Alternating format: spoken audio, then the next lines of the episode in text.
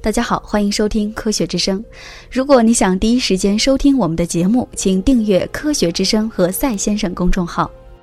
一九五三年五月二十九号，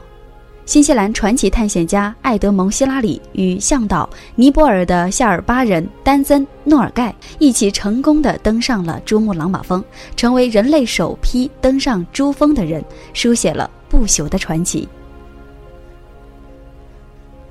六十年后，人们可能记住了艾德蒙·希拉里，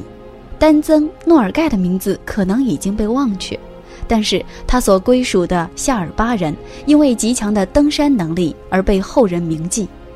如同诺尔盖一样，很多夏尔巴人为登珠峰的人充当向导或者背夫。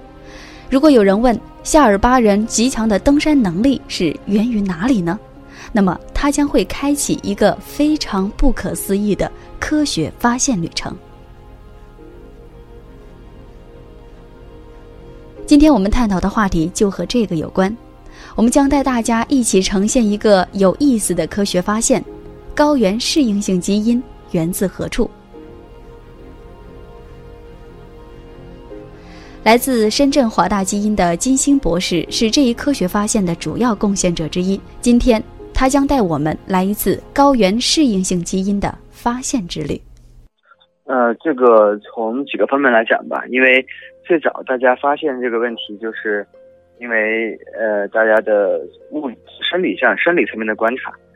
嗯，尤其是我们为什么会开展这个研究呢？是当时这个华大基因的创始人之一，我们的汪建汪老师，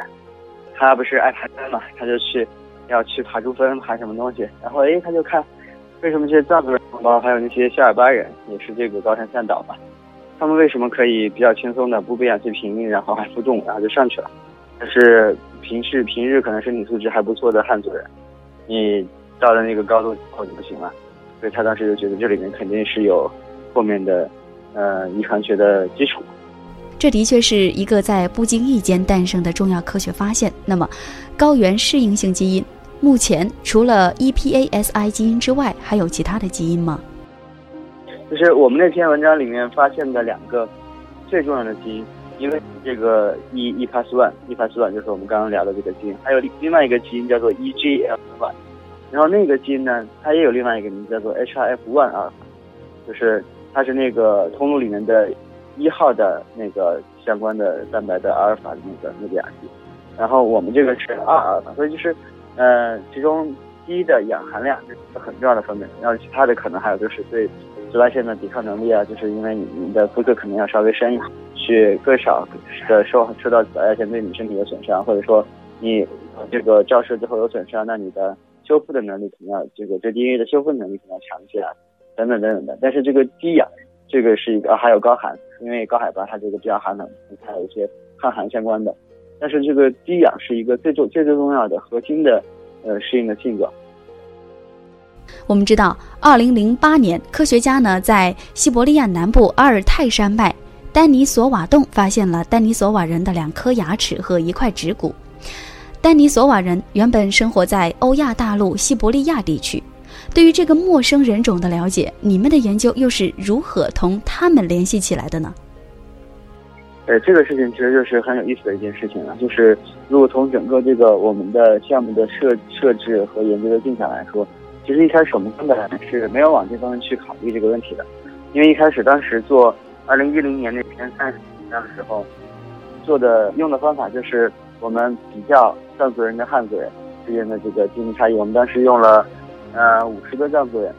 然后再用了汉族人，然后来比较他们的基因组上的差异。然后他们的差异最大的地方呢，然后我们就发现是这个 EPPS1 这个基因，当然还有一些其他的可能性的区域，包括这个 EGLN1 这个区域，还有其他一些可能的信号稍微弱一些的区域。然后所有这些区域里面呢，后面就带来了一个问题，因为其实我们从还分析了一个另外一个问题啊，就是因为我们要去看整个这个基因它是怎么来的，那就涉及到了我们的祖先是怎么一个情况。就是藏族人跟汉族人是不是有共同祖先？这个共同祖先是怎么所分开的？所以我们在当时在这方面做了一些做了一些工作。一呃，从我们的分析的数据来看呢，藏族人跟汉族人肯定是有非常近的共同祖先的，可能就是几千年到几万年，应该是几千年到万年之间的这样一个水平。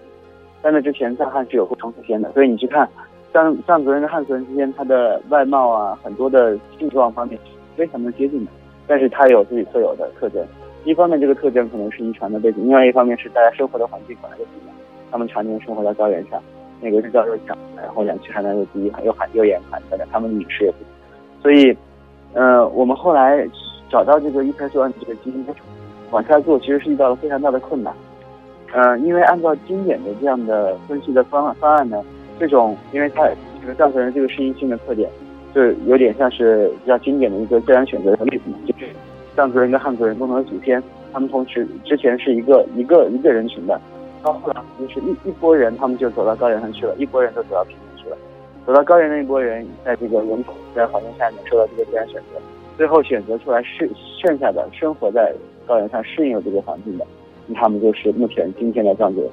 那如果按照这样的理论的假说来去考虑这个事情呢，那就非常有意思。你这个对于藏族人的高原适应有利的这个基因的考虑，这个基因的这个基因的版本，这个一拍素胺这个基因的版本。那它是不是在汉族人里面也存在呢？就是说，它不同祖先里面就已经存在了，还是说后来在高原上面他们重新发生了一个新的突变，然后又被自然选择给选择出来了？就当时我们一直是纠结在这两个问题里面，就是它本来已经就有了，还是说上次人到了高原之后他自己新产生的，然后他再扩散开来？那后来怎么看我们的数据，都发现都不对，这两个假说怎么都解释不通，跟我们的数据不符合。当时，嗯，在后来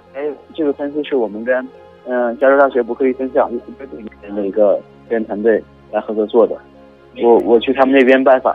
然后跟跟项目团队去讨论我们目前的分析进展，就整个把所有数据看了又看，每件事情发现那两种假说都都不成立。然后后来我们就在想说，是不是有可能去更广泛的人群里面去看一下，那这个在藏族人里面特有的这个基因的拷贝的片段，是不是在其他人种里面，其他的当时还想的是。就是现存在这个世界上的其他人种，就包括说亚洲人，因为你还有一个靠北方的，像中国的北北方人、中国的南方人，还有这个什么韩国人啊、日本人，还有东南亚的什么人，对吧？还有印度人，还有这个欧洲的各种各样的人，然后非洲的各种各样的人。因为现在不是有很多的大型科研计划嘛，包括像这个呃千人基因组啊等等的这样一些科研计划。那当时就拿拿这个数据去跟这个数据库去做比较，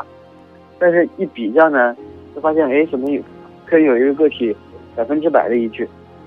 好，我一看这个个体是哪个人群的，一看就，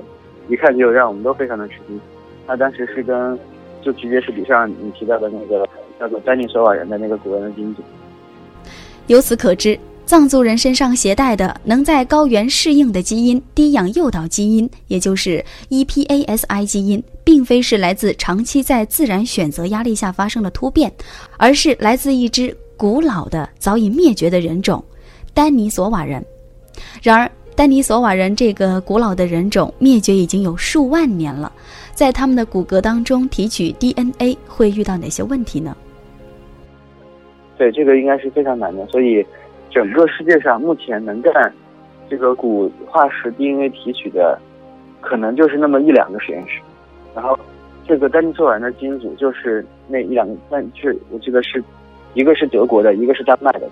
有这样的技术能够提出来，然后现在这个技术也普遍的获得了大家的认可。这个古化石它有很多的困难和因素，一方面它在对吧？然后里面的 DNA 可能都碎的乱七八糟，碎成很多的小片段。另外一方面还要去避免现在的各种各样东西的污染，因为它化石埋在地下，可能有什么微生物的污染了，然后你在这个过程中这个现代人的污染了等等的，这些都要想办法去避免。然后但是最后呢，他们的这个成果。也是做出来，呃，做出来的，做出来之后获得大家的认可。我们是直接引用了他们已经有的产生出来的一个数据，呃，这个也是很有意思的一件事情。就其实说白了，如果说零八年没有发现这个山洞里面这个丹尼索瓦的化石，然后一零年和一二年的时候没有把这个呃化石的基因组给它解读出来，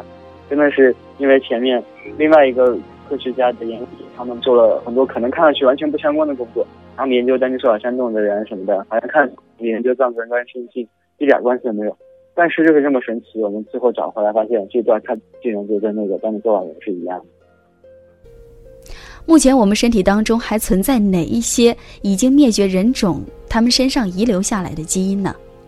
这是一个非常有意思的问题。就目前已知的来讲，是前也就是前两年发表的文章，现在的欧洲人里面，大概都有位数的百分比，然后是从从尼安德特人来的，就是欧洲人里面每个人多多少少都有一些来自尼安德特尼安德特人片段，其实每个人都有。这段在哪？其实这个可能并不是那么的那么的重要，但是从现在的科学研究来讲，就每个人基本上都是有带，而且是在欧洲人里面呢，可能是这个这个尼安德特人的片段比较多，然后在亚亚洲人中里面呢，可能是丹尼索瓦人这一支的这个基因片段比较多，尤其是像当时分析这个丹尼索瓦人的时候，发现在马来西亚人这个土著人种里面，丹尼索瓦人的比率片段比例特别高，所以这个整个是嗯，在不同的区域、不同人种上是有差异的。而且目前我们对古人的了解其实非常有限。我们现在真的比较确切的知道的，你说得出来的一个是就是尼安德特人，另外一个就是丹尼索。那丹尼索瓦人也是零八年的时候才从山洞里挖出来。现在有多少我们还没有挖出来的这个古人的片段？他这个或者说以前挖出来，后来把化石丢了的，比如因为我们的北京人的化石后来不见了，所以里面的 DNA 永远也解不出来了。如果我们把北京人的化石也解出来了，再去比，我们又会看到。我们现在的中国人到底有多少是从所谓的北京人的这个这一支里面他们传下来的？